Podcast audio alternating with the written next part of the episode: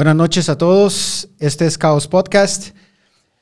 Esta noche tenemos a un invitado muy especial, pero antes que nada, Cuasito, buenas noches, ¿cómo estás? Buenas noches, nítido, aquí ya listos para empezar y recordándoles a todos que nos pueden hablar, comentar, preguntar por nuestras redes y haremos lo posible para, para transmitir sus mensajes. Cuasito, ya viste que te instalé aire acondicionado natural, ya viste el frío. Muchas gracias. Ah, no, Muchas gracias. sabes, nos, nos tocó- nos- nos to- nos costó un poquito mover pitas, pero ya viste, ya te instalamos frío natural. bro. Gracias. Jóvenes, hoy con nosotros desde la bella Granada, España, Juan Sánchez, productor español, eh, también un periodista, corresponsal de guerra entre tantas aventuras y ahora es un empresario de las tecnologías. Juan, bienvenido a Guatemala, bienvenidos a Caos Podcast, ¿cómo estás? Muy buenas, todo muy bien. La verdad, un placer de estar aquí con, contigo, con vosotros y de tener esta bonita experiencia aquí en Guatemala. Ah, pues muchas gracias. ¿Cuánto tiempo llevas ya en Guatemala ahorita? Bueno, llevamos como unas casi dos semanas. ¿Y qué te ha parecido? Casi. Bueno, la verdad es que me parece muy bonita, me sorprendió. Nunca vine antes a Guatemala, trabajamos mucho en, en Latinoamérica, pero hemos conocido a gente muy importante y buenos amigos aquí en Guatemala y creo que volveremos muy pronto. Pero la ciudad muy acogedora, la gente muy, muy, muy familiar y sobre todo muy, no sé, me he sentido muy acogedora aquí. Pues te fallamos un poquito con el clima, pero para la próxima te prometemos que vamos a estar con un clima un poquito más... Bueno, en España estamos en invierno, o sea que bueno. tampoco, para mí esto es casi verano. Ah, bueno, Entonces está perfecto. Juan, obviamente eres un aventurero de la vida, tanta cosa di- diversa que has hecho en tu vida. Cuéntanos un poquito de tu historia, cómo empezaste, cuál fue la, la niñez de Juan Sánchez. Bueno, eh, yo siempre he sido un, un niño un poco peculiar. He sido una persona que siempre está investigando, una persona que siempre tiene muchas inquietudes, que le gustaba crear cosas, me gustaba mucho la música, el cine. Y, y bueno, he sido un poco inquieto, inquieto se puede decir. Pues empecé a estudiar como un niño normal, mis notas normales. eh, una persona muy familiar, me gustaba mucho el deporte. Evidentemente ahora cada vez menos, ya se nota físicamente que no hago mucho. A todos nos, nos ha afectado la Pero cuarentena. siempre he jugado mucho a fútbol. Soy del Real Madrid, por cierto. Por si hay alguno del Barcelona por ahí va a tener algún problema conmigo. Ahorita activaste toda Guatemala con, con- con esos comentarios. Pero sobre todo soy una persona muy familiar, una persona de, de casa, pero con mucha inquietud. Imagino que como, muchas como muchas personas que hoy nos están escuchando. Entonces yo, pues como cualquier persona, eh, empecé mis estudios, pero nada realmente me, me convencía de lo que hacía, me llenaba. Yo estudiaba porque había que estudiar y porque mis padres luego me, me regañaban bastante si no aprobaba, pero no encontraba realmente algo que quería hacer. Pero llegó una edad como unos de 17 años, donde ya empecé, para mí fue como un punto de inflexión. Yo tenía 17 años, yo iba por la calle, pues bueno, viendo a gente con sus profesiones, trabajo. España es un país mucho de turismo, de- del sector servicios, de restaurantes. Y yo eh, no sabía realmente qué quería hacer, pero sí tenía claro que nunca quería trabajar para nadie. O sea, yo ya con 17 años siempre pensé en emprender. Y yo creo que ese, ese sueño de trabajar para mí es lo que me ha mantenido siempre pues moviéndome de un sitio a otro hasta que hemos encontrado nuestro, bueno, digo nuestro porque tengo un equipo hoy en día muy grande de gente y lo siento como parte de, de- de mi trayectoria. Pero así fue, he sido muy, muy inquieto, empecé a, a estudiar realización de imagen y sonido, realización de audiovisuales y espectáculos en Granada. Y de repente un día fui a hacer unas prácticas de esas que te dan cuando haces los cursos, que nunca aprendes nada, son políticamente correctas, pero... Y de repente conocí a una periodista espectacular. Y, fuimos a grabar, bueno, un, un atentado, que fue en Almería. Un atentado, la primera vez que ellos me daban una cámara en la mano de práctica íbamos a un atentado. Con tal suerte de que el cámara que estaba allí eh, le pasó algo, no sabemos qué, nunca apareció. Y me tocó irme con esa periodista a grabar un atentado. Recuerdo ese momento como que me temblaban las manos. Las manos, las piernas, no ¿Y daba pudiste otra. rever el video? Se miraba el... No, no, no. pu- Pude grabar todo, pero la imagen era para despedirme. Yo creo que era el primer día, era toda la imagen naranja, todo estaba desenfocado, pasé miedo, pasé, lo pasé mal, porque fue, era algo duro. Y yo no me esperaba que eso me tocara a mí. Y a partir de ahí, eh, bueno, agradeceré mucho a Maite Carrasco, que es la periodista que estaba conmigo, que hoy ha escrito muchos libros, una autora muy famosa y ha sido corresponsal de guerra, le ha dado voz a muchas mujeres en el mundo entero. Y recuerdo mucho esa, esa reunión que tuve con ella. Y para mí, ese apoyo que ella me brindó sin saber nada, fue lo que me hizo ver que podía, a través de la cámara y de, y de, de la televisión en aquel caso, poder dar voz a personas que no lo tenían, contar historias. Fue una experiencia, como dicen en inglés, trial by fire, pero te hizo que te enamoraras de la cámara. Sí. ¿Y ahí empezaste en el periodismo? Y ahí empecé. ¿Qué edad tenías? Pues ahí tenía como 21. Ok. 21. Y bueno, ya, ya antes de terminar de estudiar ya íbamos haciendo prácticas, pero cuando ocurrió esto tenía 21 años. Y bueno, Maite era una, bueno, era, es, nos ha muerto, la mujer, ha sobrevivido a todo, pero Maite es una persona que me, me enseñó mucho, eh, siempre quería, no tenía miedo, era una cosa que yo no entendía muchas veces, digo, Maite, no tienes miedo, no tienes miedo, decía, no, yo no tengo miedo a nada. Entonces eso me hizo eh, como ver la, la vida entre, entre la vida y la muerte, como digo cuando grabábamos, entre el miedo a que te pase algo y el miedo que tenían las personas que uno entrevistaba. Entonces era como un equilibrio que a la vez gustaba porque era como un toque de adrenalina, pero muy respetuoso. Entonces de ahí empezamos a, a trabajar varios años en Telecinco, una cadena internacional española, nacional española, perdón, y a partir de ahí surgieron muchos proyectos, muchos proyectos. Cuando hablabas un poquito de que a los 17 años decidiste que tú querías ser tu propio jefe y, y emprender, desde el punto de vista educativo, ¿sientes que España te ayudó a tener lo necesario para emprender o eso fue algo muy personal de tu casa? ¿O qué? Porque, y te lo pregunto porque, digamos, muchas personas aquí en Guatemala sienten que el país no te prepara para ser emprendedor. Hay carreras de ingeniería, de medicina y todo lo que quieras, pero no hay aquella cuestión donde desarrollemos un grupo de personas o desarrollemos emprendedores, desarrollemos ese, conocimiento para que la gente quiera buscar algo propio. Yo creo que no te prepara. España es un país como muchos otros donde te preparan, o, la cultura incluso de tu familia es para... eh, eh, prepárate unas oposiciones, trabaja para ser funcionario, cásate pronto, ten hijos y trabaja de 8 a 3 y disfruta de tu familia. Eso es lo que siempre incluso nos han enseñado los padres, porque yo hasta lo he vivido en mi casa. Yo he rechazado trabajos de muy buen dinero, pero nunca me llenaban. Entonces, España no te prepara. Para mí, España es un país que te prepara para ser funcionario de, o por lo menos culturalmente. Pero para tener empresas, España yo muy buen país para muchas cosas, pero no es la cultura que se le inculca a la gente, o por lo menos la que yo he sentido desde que trabajar. ¿Ok? ¿Y qué, qué crees que te ayudó entonces a ti para poder volverte un empresario exitoso en ese caso, antes del resto de tu historia, de todas las carreras que has tenido? Yo veía la vida de mis padres y veía la vida de muchas personas y yo nunca quise ser como ellos, profesionalmente. Amo a mis padres, amo su vida, pero yo veía gente vacía, o sea, gente que no era feliz con lo que hace.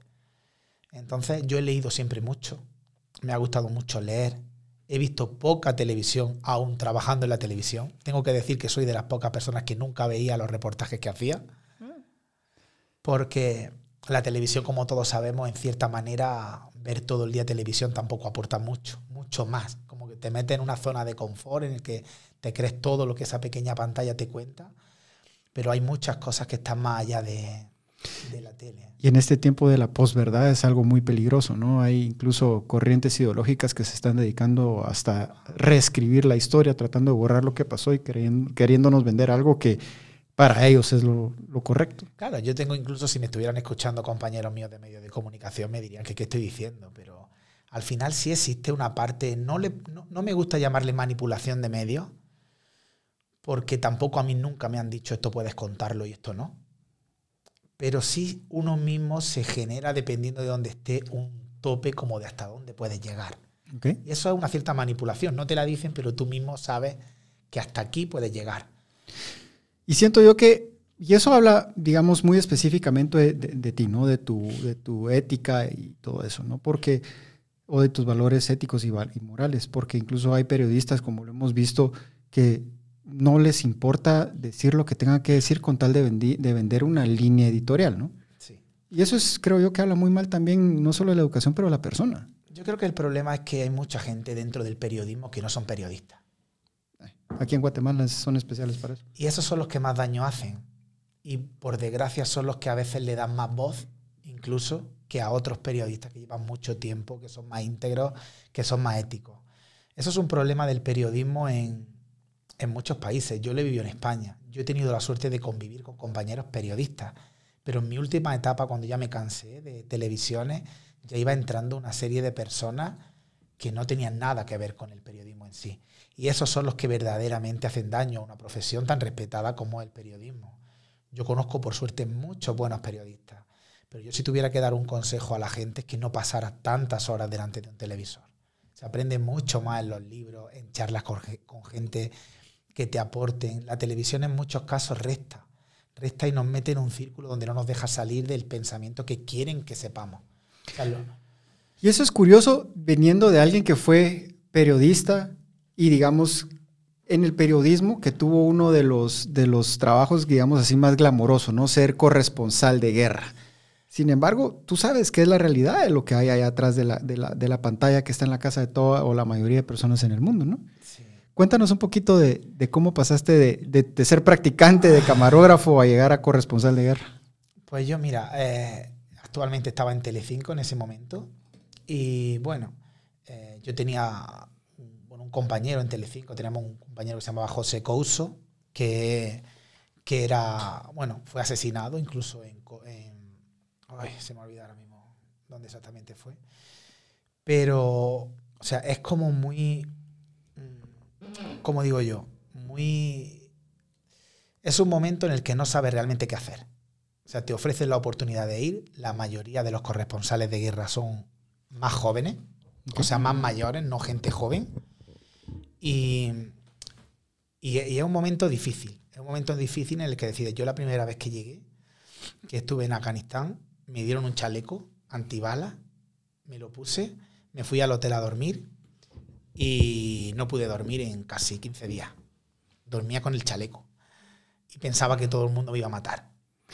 Pasa, pasa. Hemos tenido experiencias similares. Y digamos, ¿cuánto tiempo fuiste corresponsal de guerra? Casi cuatro años. ¿Y dónde, en qué lugar, a qué lugares te llevó ese, ese trabajo? Prácticamente he estado en, en Siria, en Afganistán, en Kosovo, en Israel. Y, y sí, o sea, aprendí a contar historias, o sea, apartar las emociones, que eso es difícil, y centrarte en el trabajo. Entonces, eh, es que me van viniendo muchos recuerdos de esos momentos, unos de los que me quiero acordar, otros de los que no, otros bonitos porque han sido momentos muy duros. Ni siquiera mi familia sabe muchos momentos por los que yo he pasado. Es parte de, la naturaleza humana muchas veces, ¿no? E, evitarles ese sufrimiento a las personas que nos rodean. Sí, porque claro, aunque tú no lo cuentes, o sea, aunque, en cam aunque delante de la cámara no aparezca todo lo que realmente sale, tú lo estás viviendo. Tú estás viviendo situaciones que, que a veces tienes ganas de abandonar y de volverte y de, decir yo no quiero, yo no quiero vivir esto, no puedes dormir. Eh, aprovecho para darle un, vamos, saludo y un abrazo enorme a toda la gente que está en cualquier conflicto porque, porque esa gente no sabemos lo que están dispuestos a hacer para que sepamos en el mundo lo que ocurre. Creo yo que de todo lo que se vive en, esas situaciones, como te conté, yo tuve experiencias, también estuve en, en algunos de esos lugares por mi, por mi pasado profesional, hay verdaderamente una parte de, reconocimiento que hace falta para todas esas personas, como tú dices, que son corresponsales de guerra, que arriesgan todo. Porque sí hay una faceta del conflicto, de la conflictividad humana que se necesita mostrar y que lamentablemente la política mundial, la geopolítica, aún la esconde. Sí. ¿Qué rol juega en este caso la, la edición o la, eh, digamos, el editorial corporativo por encima de lo que tú encuentras en esos lugares?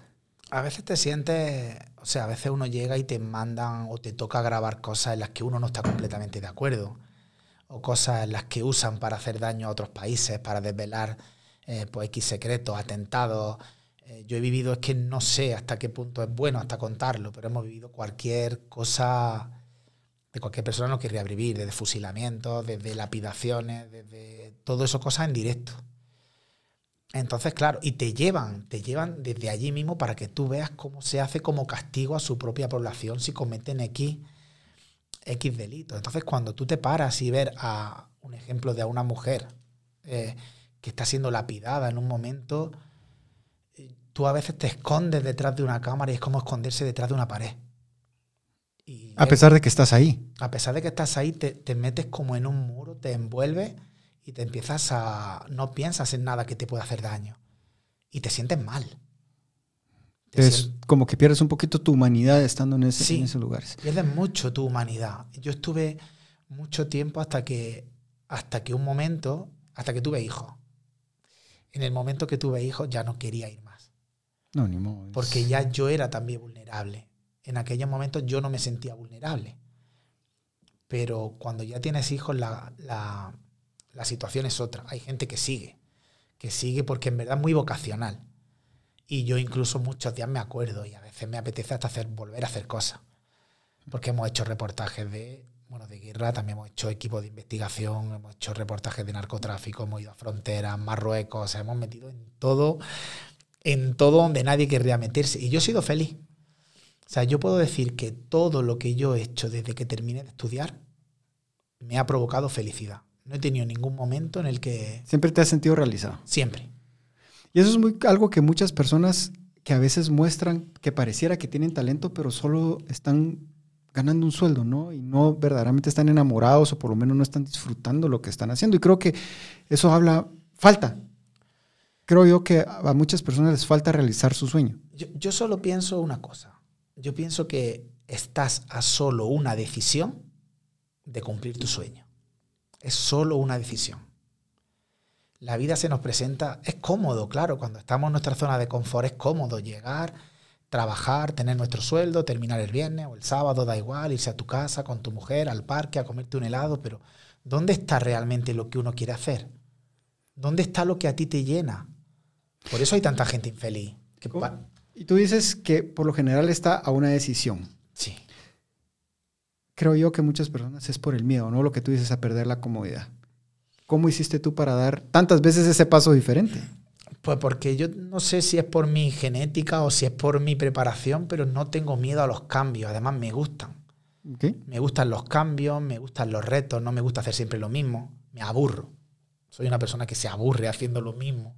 Siempre intento buscar cosas creativas, qué poder ofrecer, qué poder, dónde poder trabajar qué sector no conoce todavía la sociedad, cómo podemos ayudar a personas a que cumplan sus sueños. Para mí, cuando nosotros hacemos vídeos ahora, o hacemos publicidad, o hacemos anuncios, o cualquier tipo de rodaje, yo solo tengo una algo en la mente, ayudar a las personas a que cumplan sus metas, o a que despierten, o a que dentro de ellos haga ese clic con la información que nosotros hemos dado, decir, tengo que cambiar, o voy a luchar por lo que realmente quiero. Yo noto a la gente triste, a la mayoría, apática. Yo a veces veo triste al cuasito aquí que él quería ser actor en, una película de Star Wars. No, yo ya fui, no sé qué estás, hablando. es que aunque no lo crean, aquí el cuasito estuvo en, la, única película de fan, fanmade aquí en Guatemala de Star Wars y ahí sale de disfrazado de Jedi. Sí, no sé qué tan bueno será anunciar eso a, todos los que nos oyen, pero, pero no, sí, estoy orgulloso de eso. Ah. Yo creo que si lo, si lo buscan por ahí en YouTube lo pueden encontrar, pero... Cabal, hoy estábamos hablando de, porque vio una serie aquel esta de, una serie de, que acaba de salir de, acerca de, ¿cómo se llama este cuate, este actor? Eh, de, el de las motos, lo que estabas hablando.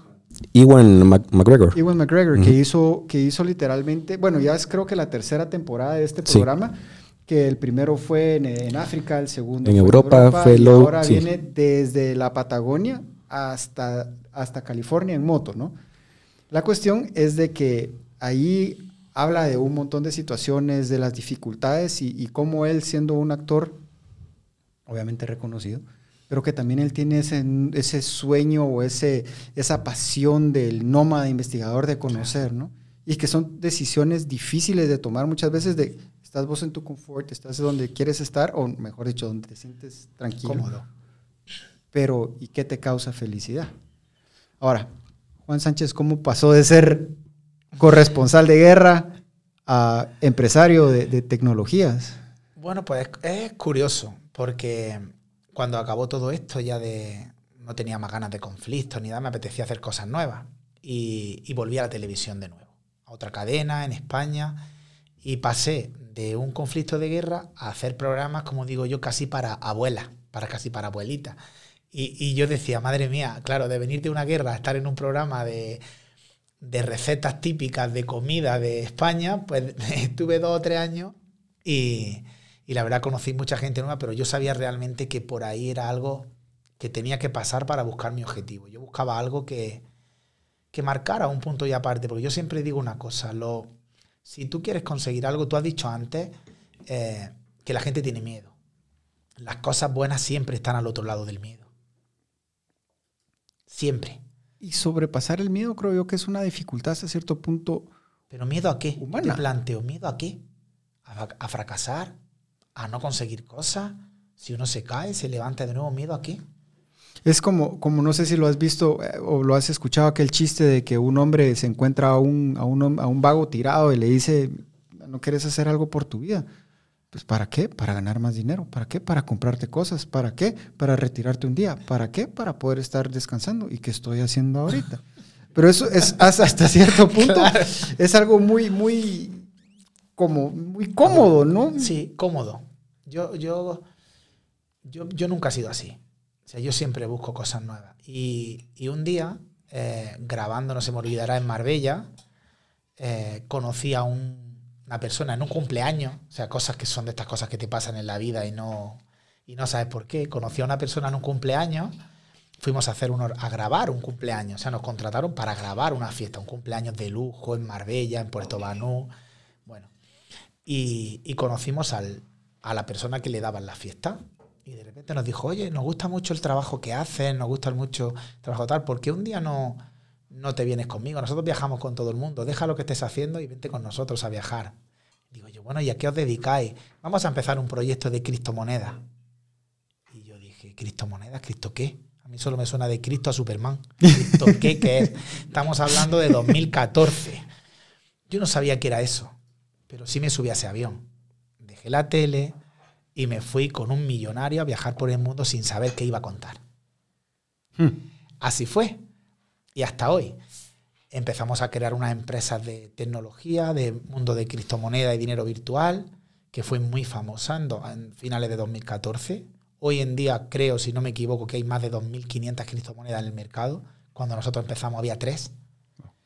Y empezamos a traer y a valorar un concepto que la mayoría de la gente no sabía ni lo que era. A la fecha, probablemente muchas personas aún Bueno, no lo entienden. Ya por suerte cada vez más, porque el dinero virtual hoy en día casi todo el mundo ha conseguido, ha oído hablar de Bitcoin, de, de X criptomonedas y al final lo que estamos haciendo es adelantarnos a algo que todo el mundo va a tener que pasar. Eso pasó en España cuando cambiamos de las pesetas al euro.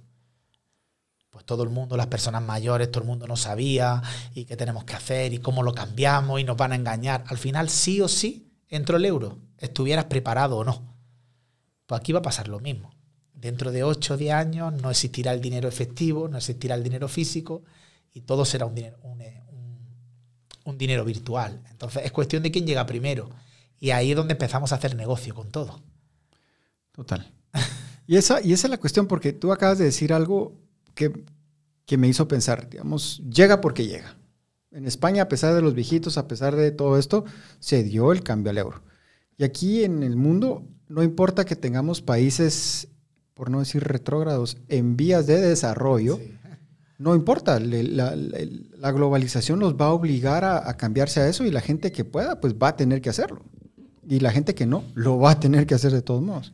Y va a haber un riesgo, obviamente, ahí también de los que no sepan que puedan salir perjudicados, ¿no? Pero ahí está en cada uno. Tú puedes eh, adaptarte cuando llegue el momento o aprender ahora y estar preparado. Esto es como una carrera. Tú te preparas y puedes estar el primero cuando toque la salida o puedes ir como todo el mundo en la cola cuando llegue el momento. Las nuevas tecnologías están a la orden del día. Uber, Airbnb, eh, los videoclubs desaparecieron todos, todo Netflix. O sea, al final te adaptas o te adaptas. Y ahí en ese caso Netflix y mató a una industria completa. Completa. Blockbuster, que era un monstruo en su momento, etcétera, etcétera. pues todo va a ser igual. Entonces nosotros lo que hicimos es empezar a formarnos. Yo recuerdo, además tengo aquí un compañero mío en el estudio que cuando empezaron a decirnos de hacer trabajo y vídeos sobre criptomonedas, no entendíamos nada. O sea, estuvimos seis meses metiéndonos en internet, buscando qué contar, eh, qué hacemos, de qué va esto, y empezamos a inventarnos la mitad de las cosas. A eso es lo que digo de perderle el miedo. Ellos me decían, oye, ¿tú estás preparado para hacer esto? Y yo, claro que sí, lo he hecho muchas veces. No lo había hecho nunca. Yo tengo mi experto en tecnología aquí también. Cuasito, hay que investigar eso de criptomonedas para monetizar caos en criptomonedas, mano. Sí, no, de hecho, pues eh, eh, precisamente quería que, pudieras expandir un, poco en el, tema, especialmente para los que nos escuchan. Y, tú estás mencionando de, estar preparados y que esto es el futuro, pero estoy seguro que mucha gente que nos está escuchando de repente no logra entender al 100% cómo funciona todo el tema de, las criptomonedas. Em, a mi entender, y, tú sos el experto, me, corregís, entiendo que todo el rollo con, la criptomoneda se dio para tratar de, hacer, digamos, un balance en el mundo en, en, cuanto a las finanzas. Es decir, alguien dijo o se mató a la mesa y dijo, momento, ya no, ya no quiero lidiar con bancos, ya no quiero lidiar con gobiernos, vamos a desarrollar una nueva moneda que, logre equiparar, por decirlo así, las riquezas en el mundo y que nadie tenga más que otros. Entonces de ahí viene todo el concepto del mining, de, minar las criptomonedas y, digamos que tenía un sentido o un origen casi que alentador o, utópico, por decirlo así, en, no, no, no existir pobreza, ¿verdad? Entonces, no sé si nos expandes ahí en, ese tema. Tú lo has definido perfectamente. Las criptomonedas se crean para, para que todo el mundo pueda tener las mismas posibilidades. Las mismas posibilidades. Hay mucha gente en el mundo que no puede conseguir una cuenta bancaria, por ejemplo. Hay mucha gente en el mundo que no puede acceder a los bancos, que no tiene transferencias, que, que, no le abren cuentas porque hay mucha pobreza en muchos sitios. Y lo que hace es que las criptomonedas las puede usar cualquier persona en el mundo. Solo necesita tener un teléfono. Y claro, si nos está escuchando algún director de banco y algunas cosas importantes, pues probablemente no. Pónganse pilas jóvenes, no lo van a tomar personal. Lo que tienen que hacer es. Claro, lo que tienen que hacer es tener las dos cosas. Si yo, por ejemplo, invierto en criptomonedas hoy, como el que invierte en bolsa, y la criptomoneda sube, yo gano más dinero. ¿Qué dinero gano si dejo mi dinero dentro de una cuenta bancaria? Que alguien me cuente quién se ha hecho rico, quién ha ganado dinero dejando su dinero en el banco. ¿Quién ha logrado algo escondiendo sus talentos, no? Claro. Entonces al final te hablen otra. No vamos en. O sea, no vamos. La criptomoneda no es que vaya en contra de los bancos. Siempre van a existir los bancos. Pero hay otra vía donde poder también apoyarse y sobre todo dar, dar voz o dar un poder a gente que no puede.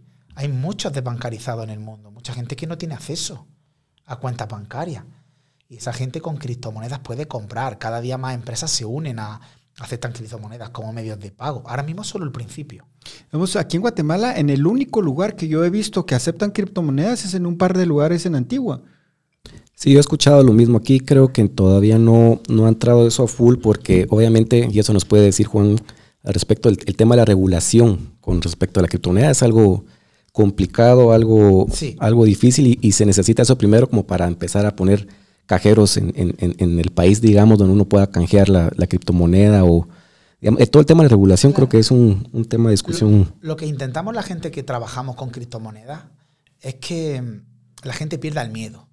La tecnología normalmente se asocia a miedo, a no sé si la gente recuerda la primera vez que hacíamos compras online con tarjeta. Yo pensaba que me iban a robar, yo digo, meter mis datos en la tarjeta yo no meto para que me dejen la cuenta vacía o me lo quiten. Igual que hemos hecho reportajes con personas mayores y esas personas la primera vez que abrieron cuentas bancarias y vino alguien de chaqueta a ese campo donde estaban recolectando su, bueno, pues sus tomates o sus patatas o lo que sea, le dijeron, oye, te vamos a retirar este dinero y puede usted meterlo en esta cuenta bancaria.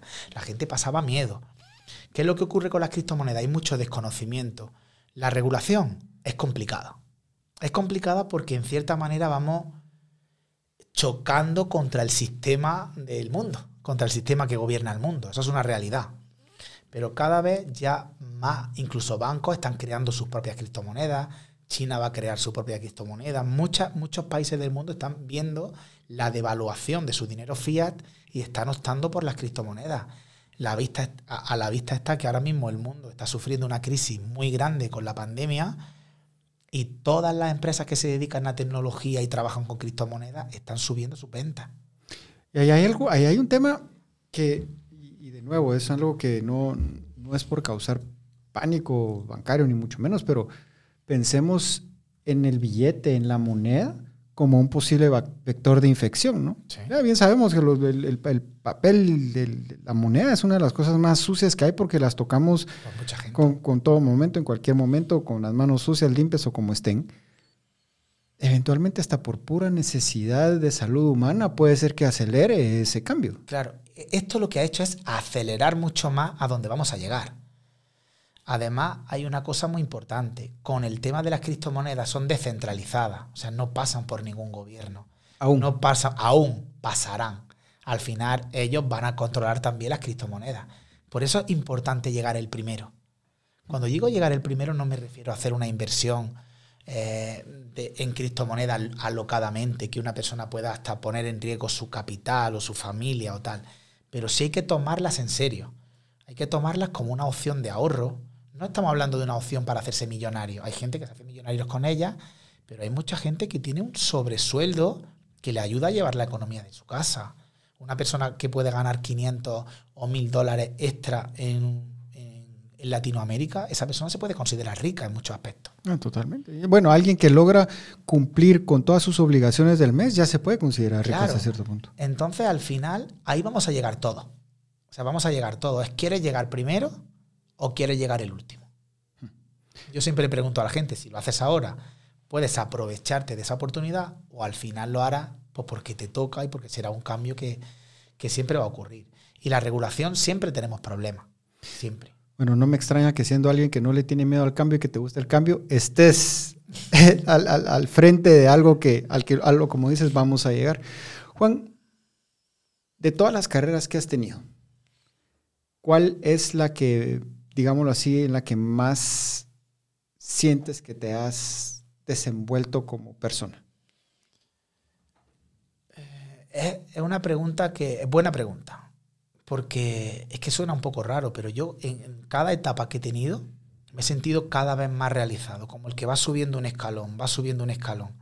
Quiero más. Quiero más, quiero más. Y noto que no tengo fin eso a veces mis compañeros, mi familia me dicen, Juan, es que para ti nunca es suficiente. Y no estoy hablando económicamente, estoy hablando profesionalmente. Eh, pero el, me formó, el trabajar en, de corresponsal me formó.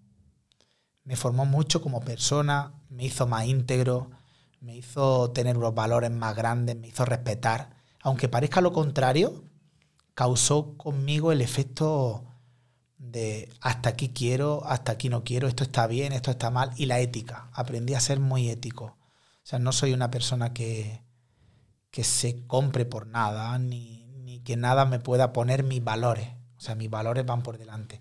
Y esa fue la época que más me marcó. Y ahora, por ejemplo, tengo un equipo muy grande de gente y me hace muy bien verlos felices, ves que ellos cumplen sus cosas, tienen sus familias, tienen su vida. Vamos desde 2015 todos juntos, empezamos dos personas, ¿no? Dos personas. Está aquí en el estudio conmigo mi compañero Carlos y yo. Dos personas empezamos en, 2015 y hoy estamos 26 personas dedicándonos al mundo de la tecnología, cuando nadie sabe lo que es. Mi familia incluso hoy me dice, tú yo todavía no sé realmente tú qué estás haciendo. Yo tampoco. pero, pero la verdad soy muy apasionado, eso sí, todo lo hago de, como de corazón, siempre intentando ayudar, siempre intentando dar voz, eso sí, a los que no los tienen. Me gusta colaborar mucho con, fundaciones, con no, no tanto económicamente, sino dándoles nuestras herramientas de vídeo y de cosas que los podemos hacer crecer más. Al final me encanta contar historias y cuando logro que una historia conecte solo con una persona, con que solo una persona venga y me diga, oye Juan, gracias a esta historia, a este vídeo, a esta charla o a esto me has hecho cambiar, ya, para mí ya, ya ha merecido la pena todo lo que he hecho. Me encanta lo que dijiste, es de darle voz a las personas. Creo que estamos llegando a, bueno, ya estamos ahí desde hace mucho tiempo, creo yo, como sociedad, e incluso lo que está pasando y que lo hemos visto en las noticias de, de, de lo que está pasando con las redes sociales, que ellos mismos están adjudicando el derecho absoluto de poder censurar a las personas. Creo que las personas tienen que buscar la forma de mantener su voz y si no las escuchan, empezar a gritar un poquito más. Cierto. Porque las situaciones en todos los países se están volviendo muy complicadas. Obviamente lo que está pasando con COVID, después las malas decisiones de los diferentes gobiernos, la ciudadanía se tiene que hacer escuchar.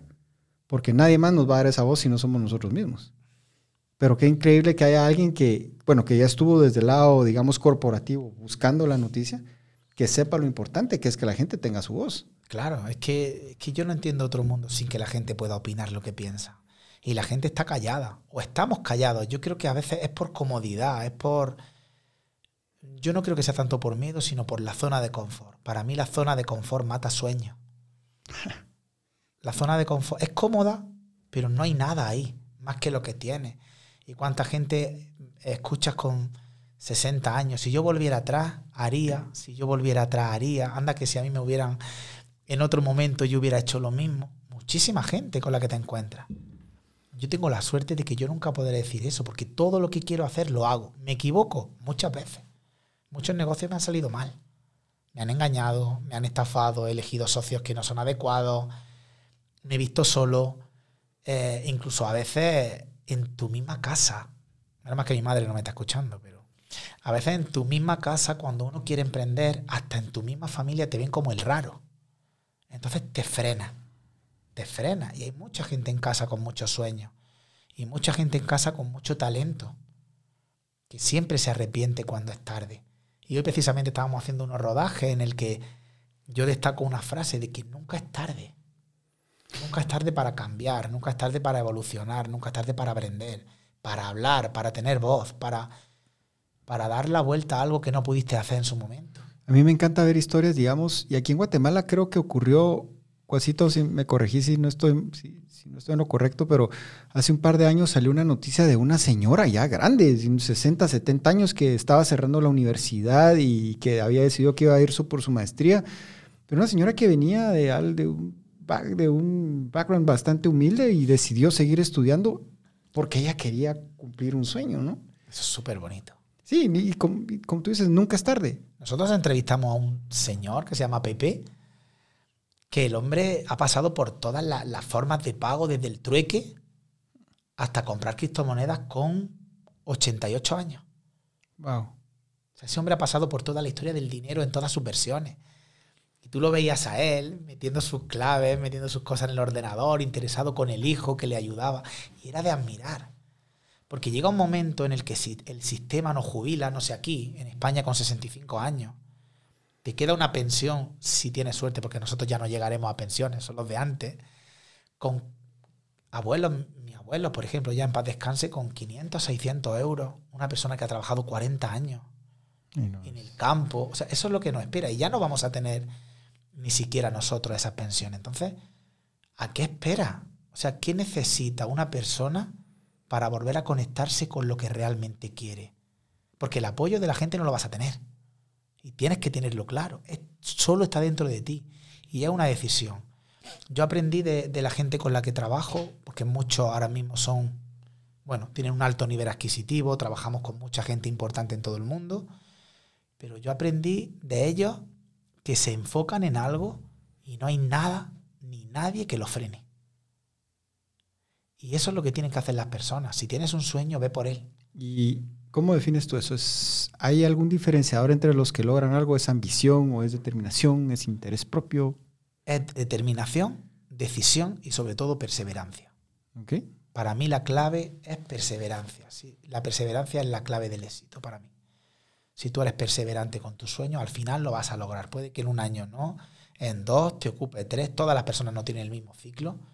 No hablo nunca de suerte porque para mí la suerte no existe. A mí me dio mucha rabia cuando la gente me conoce y me dice, wow, es que a ti te ha ido muy bien, es que has tenido mucha suerte. Es la única de las pocas cosas que todavía me... Es como si me clavaran un puñal por aquí, por el lado. No, suerte, yo me he ido con 17 años. Yo me han, me han amenazado con armas encañonados muchas veces. Han explotado coches bombas al lado mío. Eh, he ayudado a personas. He, dejado un puesto fijo de 2 o 3 mil euros al mes para irme a no sé qué si va a funcionar. ¿Dónde está la suerte ahí? Tú lo has buscado. Claro.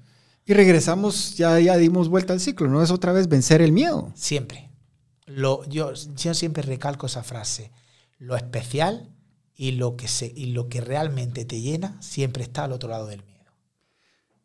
Cuando estábamos en la, en la, en la antesala al programa, tú hablaste y mencionaste algo muy específico que es contar historias. Creo yo que eso nos hace falta también incluso como sociedad. No solo contar historias, contar la historia como es, pero también regresando al tema de la posverdad prepararnos y preparar a los que están alrededor de nosotros a que contemos la historia como fue. Y al mismo tiempo ponernos a la manipulación del cambio, de que, es, de que nos cambien qué fue lo que pasó, porque si nos cambia lo que pasó, vamos a volver a cometer los errores del pasado. Falta ética. Falta mucha ética. El problema es que tienen que las, muchas personas se venden por cualquier cosa. Y ese es un problema que tiene la sociedad. Yo lo he visto y lo he vivido. Bueno, tú estuviste en periodismo, ¿no? Claro, entonces yo he tenido la suerte, vuelvo a repetir, que toda mi generación han sido periodistas de verdad. Periodistas de vocación, periodistas de informarse, de saber la verdad. Evidentemente cometemos errores. Yo he estado más de la parte de cámara, pero he trabajado con muchos periodistas y he visto cómo trabajan, cómo investigan, cómo preguntan. Y, vuelvo a decir, a nosotros, a mí, con mi experiencia, nunca nadie nos ha censurado nada. Ahora viene tiempo de más, ahora hay un tiempo de más manipulación pero yo también entiendo que la gente tiene un sueldo, que la gente va allí, que necesita comer y que cuenta lo que le dicen. Pero esos no son los realmente periodistas. El realmente periodista tiene algo dentro de sí que le hace contar la verdad. Son personas muy éticas, personas que trabajan muy duro. Pero alrededor de esos periodistas hay mucha gente vendida. Y, y por desgracia tienen a veces más voz, más voz que los propios periodistas. Ese es el problema. Y eso, y el periodismo para mí es muy importante porque es una columna de la sociedad. Desde el punto de vista, quizás suena un poco romántico, de cuál es el verdadero trabajo del periodismo o el labor del, la labor del periodista, que es contar la verdad, mejor dicho, informar, a la ciudadanía de la verdad, ¿verdad? O sea, la verdad, verdad, dice. Estamos hablando de, mostrar los hechos como son, como son. sin una manipulación. Pero creo que en todo el mundo está desapareciendo porque ya es ahora, pareciera que todos son infomerciales y lo peor de todo es que son infomerciales ni siquiera para un producto o un servicio, pero son infomerciales por lo general para una ideología o una postura política que lo hace aún más peligroso. El periodismo está en vía de extinción, tristemente. Tengo muchos compañeros periodistas que no tienen trabajo, que se rebelan ante las cosas que no son y nos está supliendo por mucha gente que no son periodistas en verdad, pero que bueno, que son mucho más manipulables para determinados sectores. El periodismo de verdad está desapareciendo, tristemente. Y eso nos pone en una situación bastante riesgosa como sociedad, porque la mayoría de gente lamentablemente no está acostumbrada a ir a buscar, o mejor, a buscar la información, ni siquiera en redes, no están acostumbrados a buscar eh, la información de fuentes fidedignas, digámoslo así. La mayoría de gente y la mayoría de jóvenes, lo primero que encuentran es Wikipedia, cuando sabemos que Wikipedia es, un, es una plataforma totalmente politizada, pagada por el gobierno de China. pero si el periodismo está desapareciendo, ¿qué lo va a suplir o qué está sustituyendo, digamos, el periodismo? Es que yo pienso que ya no hay periodismo, tristemente. No, no, no hay periodismo en sí, como yo entiendo el periodismo, que es como hemos dicho, informar de la verdad. Y, que las personas tengan voz y saber qué está ocurriendo en los sitios. Ahora existe una manipulación muy grande, pero no son de los periodistas, es de la sociedad en general. Y la televisión, tristemente, tiene mucha culpa de eso. A mí me, me marcó una frase que me dijeron cuando yo trabajaba en Telecinco. Yo dije, wow, ¿por qué están quitando todos los programas de investigación, todos los programas de informativo? Porque nada más que estamos vendiendo prensa rosa, corazón y, cosas de estas. ¿Qué está ocurriendo? El amarillismo. amarillismo. Y el director me dijo, Juan, la televisión da lo que la gente quiere ver. Y en ese momento se me derrumbó todo. Porque es cierto. La gente solo quiere ver un programa de corazón, que si alguien se ha acostado con yo que sé quién, que si se ha operado la cara, pero nadie quiere saber realmente lo que está ocurriendo. Una postura hasta cierto punto regresamos al tema de comodidad y de evasión de la realidad, ¿verdad? Y, otra vez sí es preocupante porque, digamos, yo lo veo con mi hijo, ¿no? Mi hijo tiene, tengo dos hijos, mi hijo más grande tiene 10 años, pero ya está en, esa edad donde su mayor consumo de información está en YouTube, está en TikTok, está incluso en Fortnite, ¿no? Pero muy peligroso, porque estás literalmente bombardeándolos de información y lamentablemente es información basura. Porque a veces me habla de cosas y luego, no, no es así. ¿Dónde lo viste? Es que lo vi en internet, pero ¿en dónde en internet? En un programa de YouTube. Sí, mi hija me dice a mí todos los días que quiere ser youtuber y tiene seis años. Sí. Y digo, madre mía, digo, ya sé con seis años su sueño es ser youtuber. Es otro tema con el ser influencer, es peligroso. Sí, pero yo, yo, yo no, no, veo la generación joven tan, tan perdida. Pienso que solo hace falta que la gente desconecte un poquito la tele y lea un poquito más. Eh, a lo mejor hay gente que se puede resultar ofendida, pero creo que falta cultura. Lo que esperamos es de que no vengan esas ideologías perversas que se dedican a quemar libros, ¿verdad? Porque sí, no, tampoco. nos dejan los libros que ellos quieren que leamos, también es un No, por ahora puedes escoger uno el libro que quiera. escoger. Era lo que te decía, incluso, por ejemplo, lo que, lo que estábamos viendo en las noticias con el tema de, con el tema de, de lo que está pasando en Estados Unidos con las elecciones, ¿no? Pero incluso que libros están siendo censurados por los vendedores. Entonces es tratar de taparle los ojos a la ciudadanía. Pero imagínense la situación ahora mismo de Estados Unidos. Si en un país como Estados Unidos ha ocurrido lo que está pasando, que si fraude, que si tal, cuando Estados Unidos es supuestamente la libertad, el sueño americano y el ejemplo de todo el mundo, ¿qué no pasa en el resto de los países? Eso decía el otro día mi compañero. Si está pasando en Estados Unidos, ¿qué nos podemos esperar en cualquier sitio del mundo?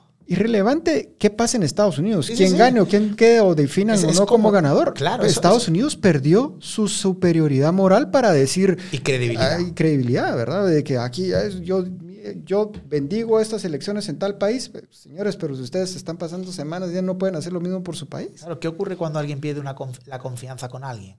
Ya no queda más. O buscan al próximo que se les imponga. Así es que también es peligroso porque los que compiten con Estados Unidos no son tampoco, digámoslo así, moneditas de oro y, grandes valores humanos que se puedan tener.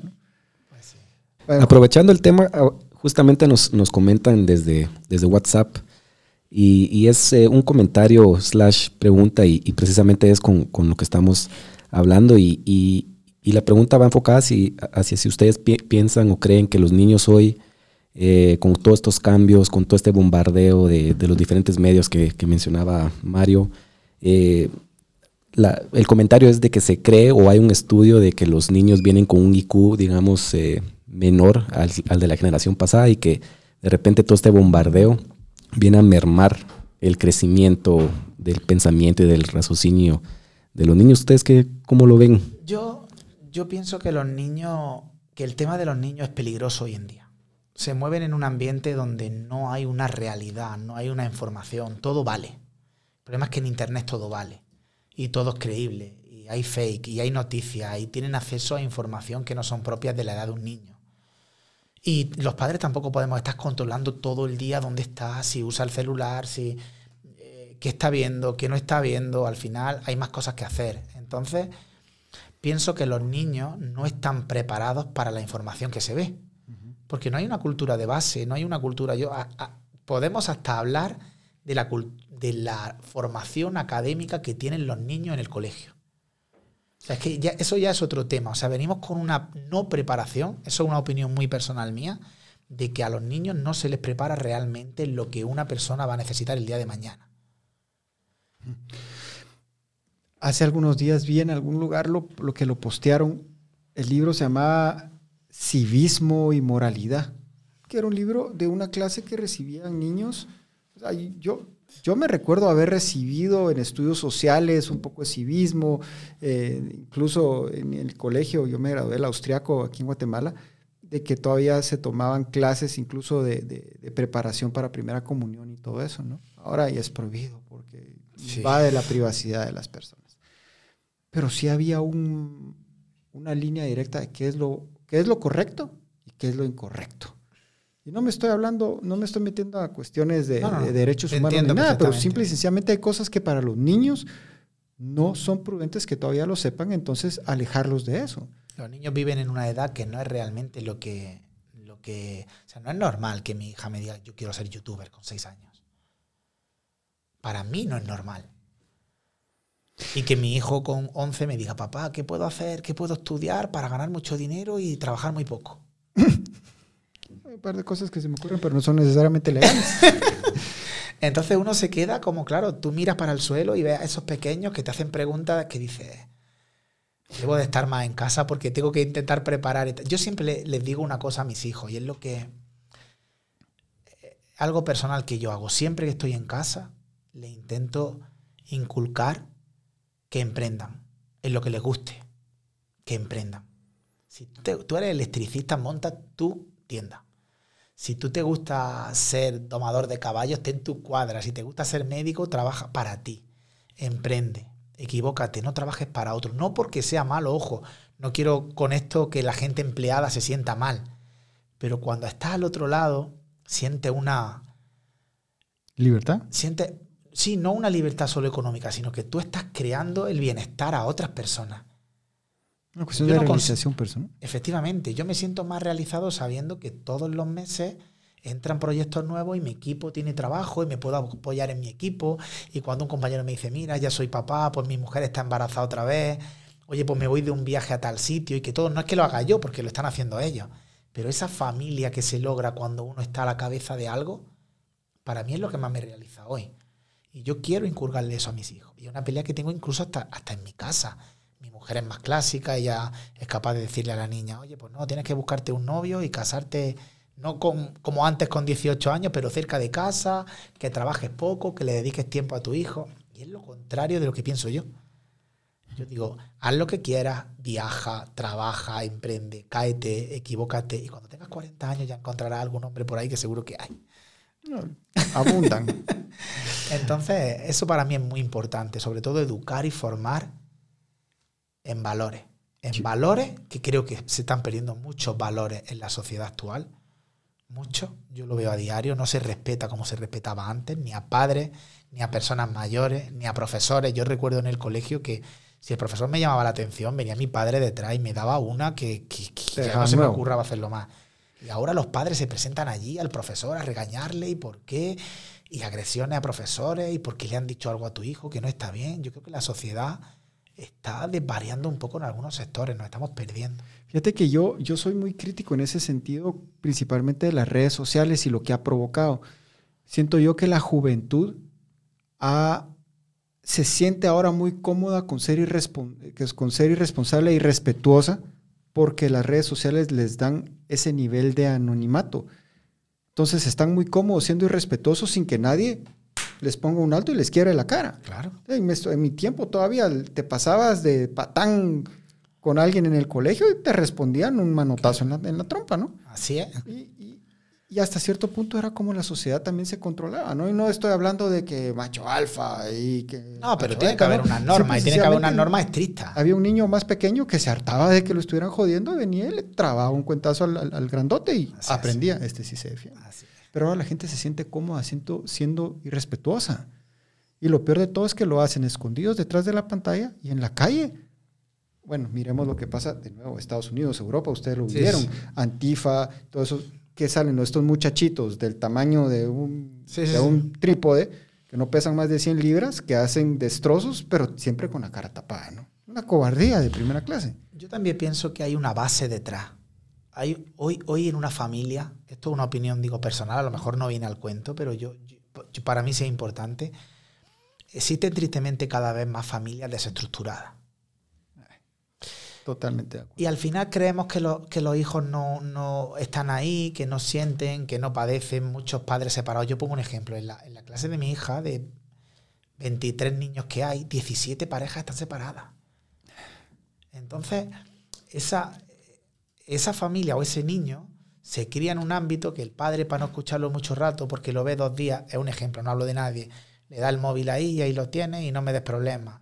Madre cuando llega consiente. Entonces los niños empiezan a criar en familias que no hay unas normas. Disfuncionales. Que no hay un respeto, que no hay una... Y eso sí le está afectando mucho a los niños. Yo lo he vivido en primera persona con vecinos, con amigos. Yo, gracias a Dios, no tengo mi familia perfecta, tengo tres hijos, estoy súper feliz. Gracias a Dios.